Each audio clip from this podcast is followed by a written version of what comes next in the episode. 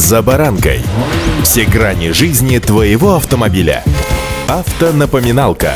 Комментарии экспертов. Советы по обслуживанию автомобилей в программе «За баранкой».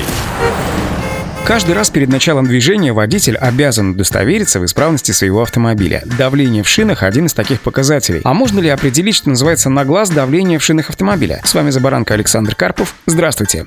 Автонапоминалка. Начнем с того, что, конечно, если колесо откровенно спущено, вы это заметите. Тут вариантов нет. Надо качать. Конструкция современных шин, конечно, претерпела изменения. У них появились крепкие боковины, предназначенные для сохранения устойчивости во время маневрирования. Если в таких колесах начнет падать давление, то они деформируются, но не слишком сильные. Определить на глаз, когда требуется подкачка, иногда просто невозможно. Многие автомобили сейчас оснащены электронными системами определения разницы давления в шинах, например, с помощью АБС. Работают они по косвенным данным на основе электромагнитных датчиков ступицах и регистрируют давление автомобиля примерно на одну атмосферу. Если в одном из колес снизилось давление, то оно просядет, а значит из-за сокращения диаметра его скорость вращения увеличится, датчики улавливают разницу в скорости вращения и электронный блок выдает предупреждение в виде желтой лампы. Далее от водителя требуется найти, в какой из четырех покрышек произошел спуск воздуха. Недостаточное давление в шинах сказывается еще и на выбеге автомобиля. Любой водитель знает, как далеко его машина может катиться на нейтральной скорости. Если на знакомых прямиках транспортное средство замедляется сильнее, чем обычно, то не исключено, что одно или даже несколько колес не накачано как положено, отмечает автоэксперт АИФа. Обычно снижение дальности выбега сопровождается еле заметным уводом машины в сторону, особенно когда спущено одно из передних колес. Автомобиль проседает на спущенное колесо и заставляет подвеску немного подруливать. Как только водитель ощутит подобный эффект, самое время искать ближайшую заправочную станцию в системе подкачки шин. В крайнем случае в магазине на АЗС можно купить портативный компрессор вместе с манометром и накачать шины.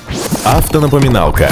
По нормативам разница давления в шинах может колебаться от 0,2 до 0,3 атмосфер, но не выше. При проколе от гвоздя за ночь давление падает примерно на 0,8 атмосфер или даже больше, что чревато снижением управляемости. Поэтому проседание покрышки в этом случае уже заметно, но не каждый водитель может ощутить разницу, особенно когда автомобиль, например, припаркован в снегу. Если отправиться в путь на ненакачанном колесе, то может произойти целый ряд неприятностей. Водитель может проехать на поврежденной шине продолжительное время, до тех пор, пока давление в колесе не достигнет одной атмосферы. Тогда машину потянет в сторону, однако многие водители принимают это за действие естественного уклона дороги и продолжают движение. В этом случае шина долгое время испытывает повышенные нагрузки, возрастает потребление топлива и усиливается износ протектора. Резина стирается по краям пятна контакта. Критическим становится давление в пол атмосферы. При нем покрышку может сорвать с обода во время торможения. Поэтому визуально-контактный осмотр автомобиля с небольшим постукиванием, производимым перед каждой поездкой, способен избавить вас от многих проблем, которые подстерегают вас на пути. Удачи!